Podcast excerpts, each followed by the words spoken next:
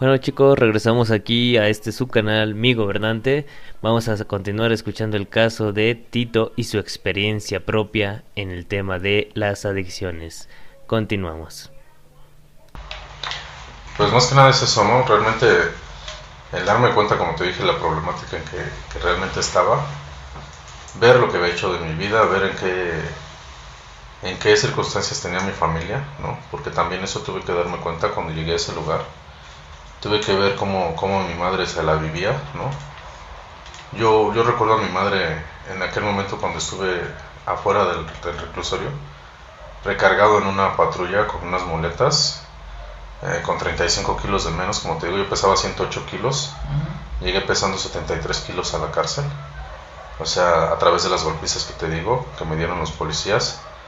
Pero ahí es donde yo me doy cuenta en el dilema en que realmente tenía mi madre, ¿no? Una de, de las cosas con las cuales yo también dejé de, estar mal, ¿no? Porque cuando veo a mi madre y me dice, ¿sabes qué voy a hacer hasta lo imposible por sacarte de este lugar? Cosa que pues no, no se pudo, por azar, no por azares del destino, más bien yo siento que es por causa de Dios yo creo que Dios quería que viviera todo eso.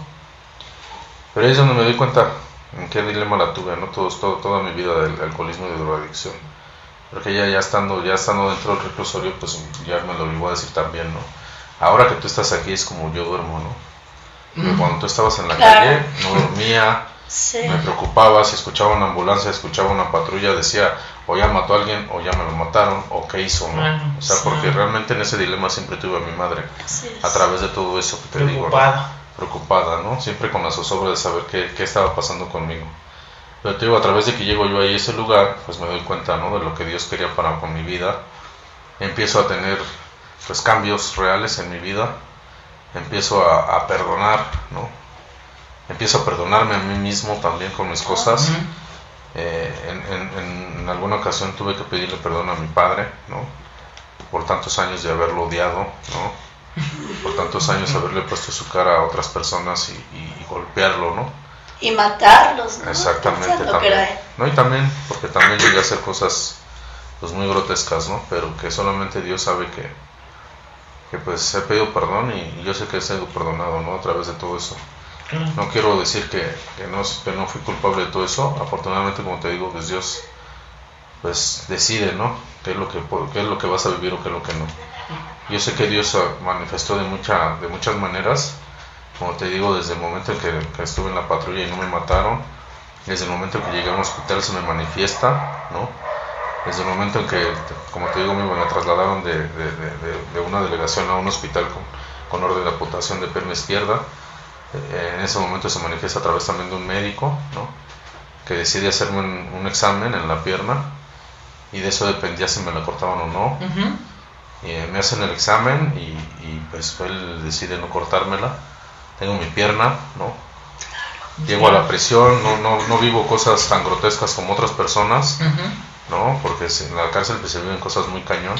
Es lo que te quería preguntar, Tito. Tú eh, cuando entras cómo vives la parte de las drogas. Dentro de ahí hubo de repente pensamientos en ti, después de o sea, en 15 años de decir, ¿y si me drogo? ¿Y si este, una, a lo mejor una forma de, huir de tu realidad? ¿O cómo te viviste y cómo fueron tus experiencias dentro de prisión? Pues la verdad es que sí, sí, en un cierto momento de mi vida, a través de que yo llevaba casi 6 años sin, sin drogarme con, con la cocaína, en el dormitorio donde yo llego pues había mucho, ¿no? Era una zona donde pues todo el mundo se drogaba, todo el mundo fuma marihuana, el que no inhala activo, solventes, el que no este pues fuma marihuana, fuma piedra, fuma, o sea, de ahí de todo, ¿no? Alcohol, o sea, todo lo que te puedas imaginar ahí en la cárcel, ¿no? Sí, sí, sí. Pero dentro de mí vuelvo a lo mismo, ¿no? Ya había la, como que la onda de decir ya estuvo, ¿no? Entonces yo no te puedo decir que no se me antojó, en alguna ocasión sí. Incluso cuando llegué a la cárcel volví a fumar dos o tres veces, dos o tres ocasiones llegué a fumar marihuana, pero tampoco me agradaba, como te decía, no, no era algo que, en mi persona pues, me, hiciera sentir bien. La verdad es que no me agradaba el efecto, ¿no? Eh, la verdad es que no, no, no, no lo intenté drogarme, eh, me refugié mucho en las cosas de Dios, estuve muy, muy pegado a la palabra de Dios. Todo eso fue durante cinco años, porque no te puedo decir que toda mi vida dentro de la cárcel la viví bien. Es lo único que te puedo decir que los mejores cinco años de mi vida han sido preso. Ok. Fueron los cinco años en los cuales de verdad yo gocé de una libertad absoluta. No vivía preso ni de las drogas, ni del alcohol, ni de mis emociones, ni de nada que me pudiera hacer daño, ¿no? Realmente viví bien, ¿no? Estaba siendo tú, te abriste ante, ante tanto a la sociedad de, de pagar algo, de estar con tu mente tranquila, de afuera ya no debo nada este, y estoy avanzando. Exacto, y más que nada porque como te digo, las manifestaciones de Dios son las que me hicieron también ser diferente, Claro. ¿no? Desde el momento en que no me mataron en una patrulla, desde el momento que no me cortan mi pierna, Ujú. desde el momento que llego a una prisión y no me tratan mal, Te mandaron un montón de señales, ¿no? Exacto, ¿no? Y desde el momento en que se manifiesta en una sentencia, yo esperaba una sentencia de 70, 80 años, Ujú. Dios se manifiesta de una gran manera y solamente me quedo con 23 años, 4 meses.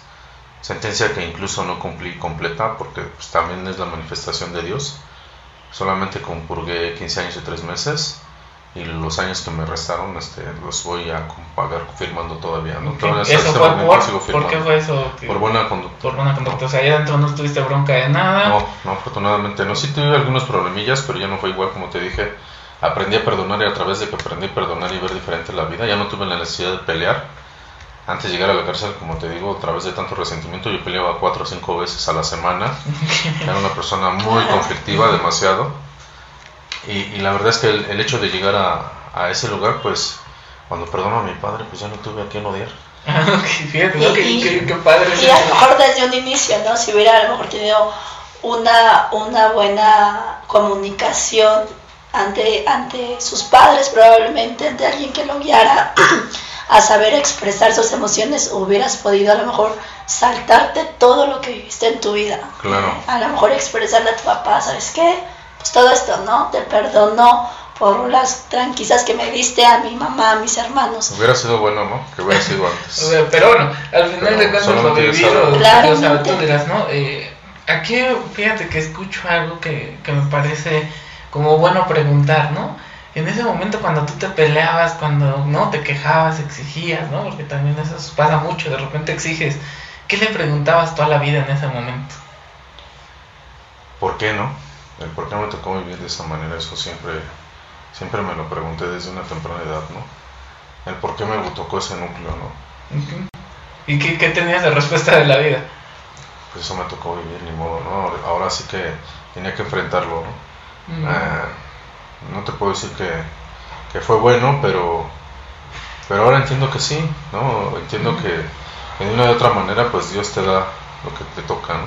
Claro. Dice, dice por ahí en, en- en su palabra que no, Dios no te da más carga de la que no puedas soportar. Así es. Y, y afortunadamente sé que lo he soportado todo eso, ¿no? Ah, afortunadamente el día de hoy, pues, pues ya, ya, ya, no, ya no consumo y, y veo diferente la vida, ¿no? Ahora Ya lo no- viví, ya, como te decía, ya lo había vivido, ya había tenido la experiencia de, de vivir varios años sin droga, sin alcohol, ¿no? ¿Cuánto? ¿Cuánto? Para hacer- Me aventé 23 años y medio sin, sin, sin- cocaína. Me aventé 15 años y 4 meses sin, alcohol. Pero yo te lo comenté también que dentro de la cárcel a los 5 años, pues digo, por eso digo que nada más fueron 5 años libres. Porque después de eso pues me encadené a la, a la marihuana, ¿no? Ah, ok. Y, fue la única forma en la cual yo pude estar tranquilo. Porque a raíz de los, los primeros 5 años todo fue como que todo era color de rosa, ¿no? Sí, sí, sí. la vivía bien, tenía una pareja, tenía a mi madre, tenía a todos. Ah, o sea, como que dices, no sufres en la cárcel. Pero después de los cinco años, pues se me viene todo, en- todo, todo se me viene abajo, ¿no? El negocio, se me viene abajo la familia, me abandona mi esposa, me deja sin nada dentro de una prisión. Eh, me matan a uno de mis primos que vivía a dos estancias de donde yo vivía, que era como mi hermano. Entonces todo eso se me vuelve a quejar otra vez, ¿no? O sea, ahí es donde me doy cuenta que sí era o sigo siendo una persona endeble, ¿no?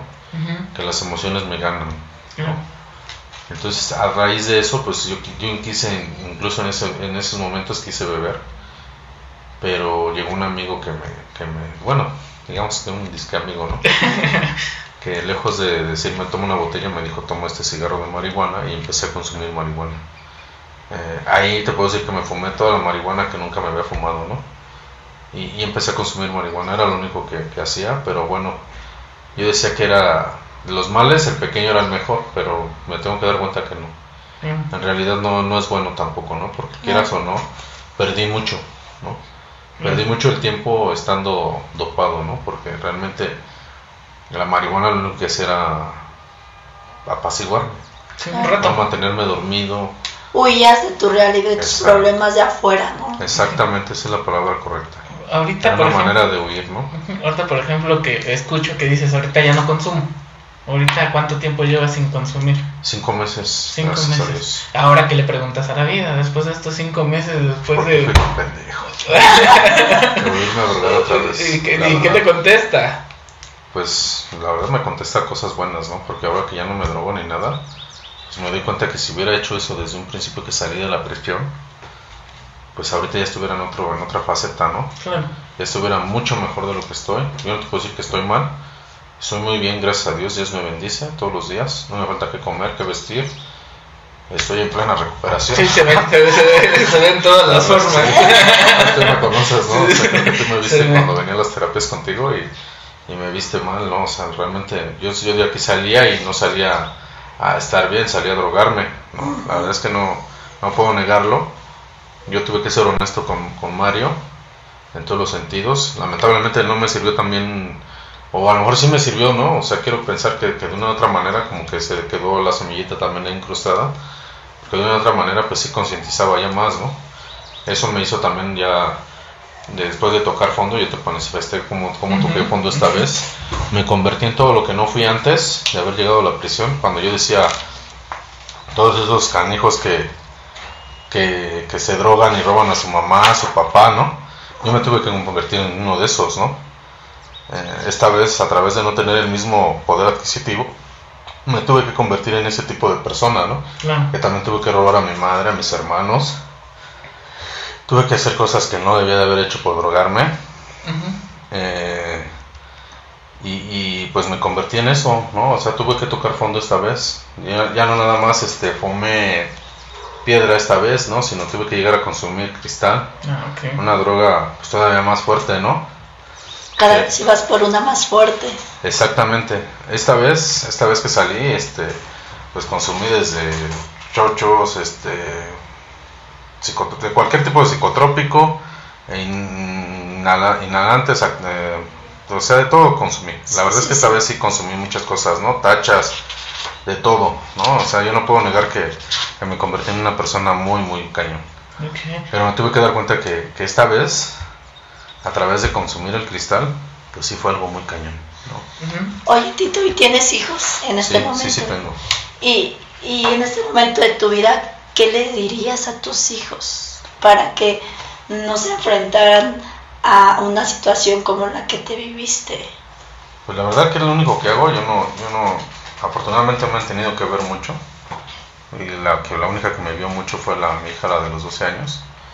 Y mi hija la más grande, pero mm, en realidad no me vieron drogado, ¿no? Pero sí supieron que me andaba drogando.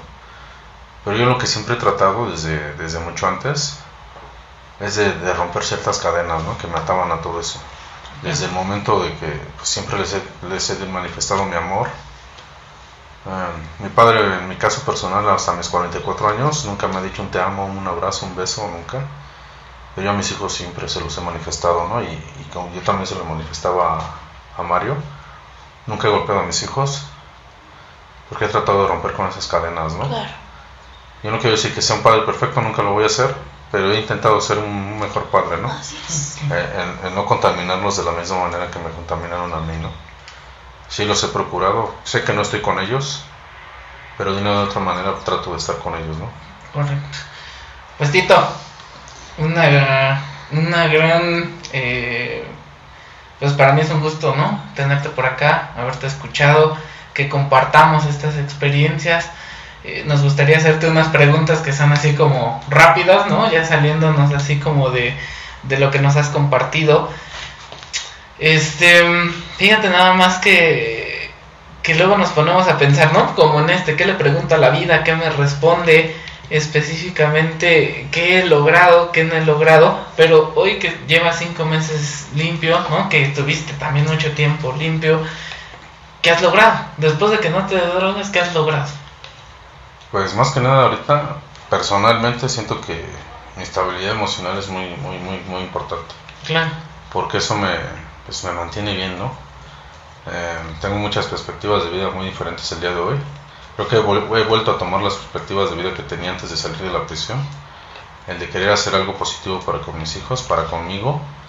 Eh, que mi madre y mis hermanos me vean diferente, pues también para mí es grato.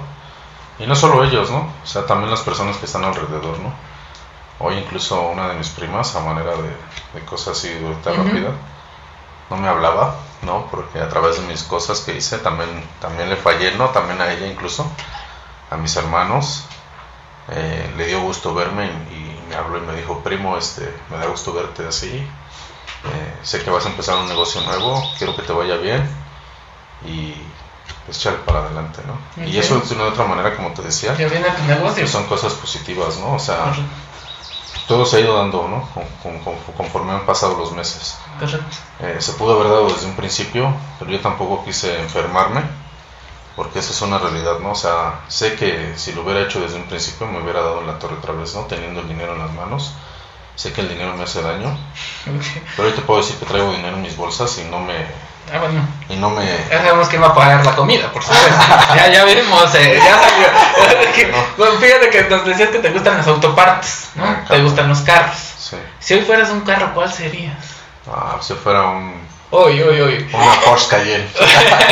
No ok, tengo a ver, dinos las características de esa. No, es que es una camioneta muy, muy, muy cañona.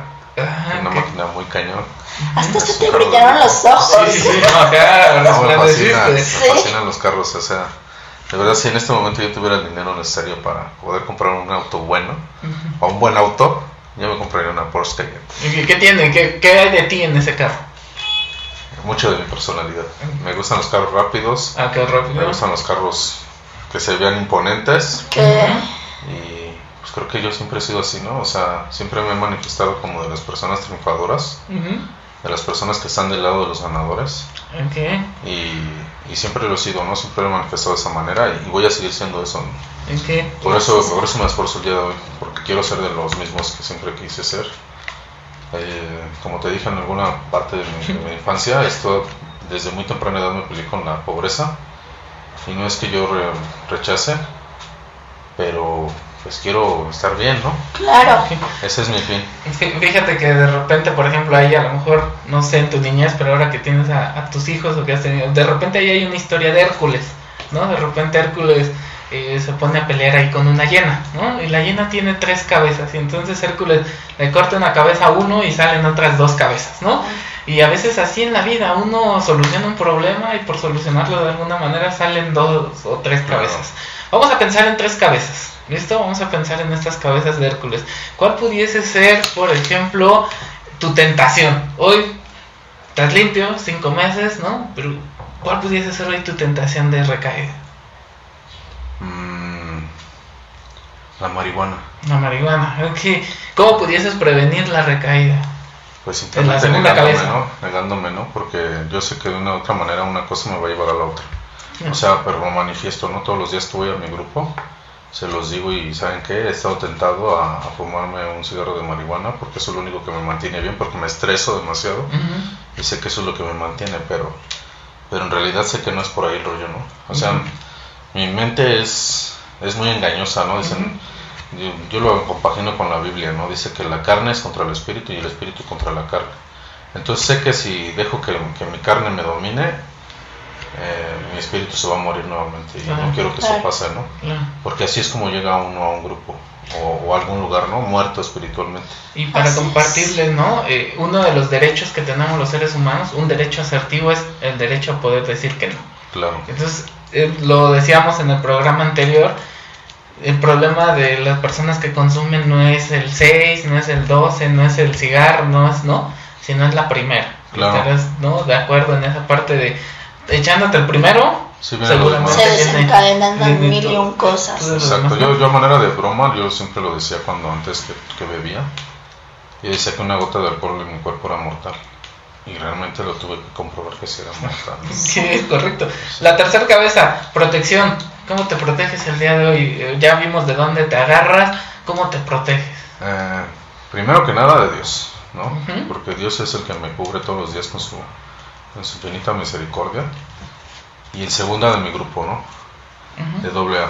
Porque también de otra manera, también el ayudar a otros, pues te hace pues, concientizar, ¿no? Cuando ayudas a alguien que tiene tu mismo problema, sabes que tienes una responsabilidad, sabes que, que hay alguien más que necesita saber cómo le haces tú o, qué no haces ya para poder este, estar bien. Y, eso es otra de las cosas que me mantiene, ¿no? Que el día de hoy tengo esa responsabilidad de estar dentro de una agrupación, el de tener que llegar y, y también despojarte de lo que más te duele, ¿no? Como persona, de lo económico, ¿no? Porque a quién le va a gustar dar, ¿no? Para otros, ¿no? A nadie realmente le gusta dar. Pero cuando lo haces de una manera bien, o sea, yo no lo hago por interés de, de los que están anexados, la verdad es que no, porque realmente pocos se van a quedar, ¿no? Claro. Yo lo hago más que nada por Dios, ¿no? Porque dicen por ahí que tienes que regresar la dádiva, ¿no? Y por tu tranquilidad a veces, ¿no? También por ya, me haces cosa que me hace sentir bien, ¿no? Como ser humano. Y Tito, si hoy alguien te recordara, ¿cómo te gustaría que lo hicieran? Pues bien, ya no de una manera mala, ¿no? Porque yo muchas veces me la pasé creyendo que con el temor eh, eh, era que las gentes te respetaban, ¿no? A través del temor. Hoy en día no. Hoy en día, pues quiero más que me recuerden por un, momento agradable que por algo malo, ¿no? O sea, para mí lo personal así es. Ya no, ya no me gusta infundir temor a nadie. Más que nada, aprendí a, sumar y no restar, ¿no? Así es. Y bueno, pues para ir cerrando, eh, ¿Qué les puedes decir a los adolescentes o gente que nos están escuchando acerca de, de, tu vida, de este testimonio que, nos vienes a compartir? Pues que si tienen un problema en realidad así de fuerte, que realmente sí busquen ayuda idónea, pero que realmente se abran, ¿no? que no se queden con las cosas, porque muchas veces el quedarnos con algo que nos duele, que nos lacera, es lo que nos hace recaer nuevamente, ¿no? Porque es una cosa que, que, se nos dice dentro de una agrupación, ¿no? Toca realmente las fibras morales que más te duelan, ¿no? Exprésalo, sácalo, ¿no?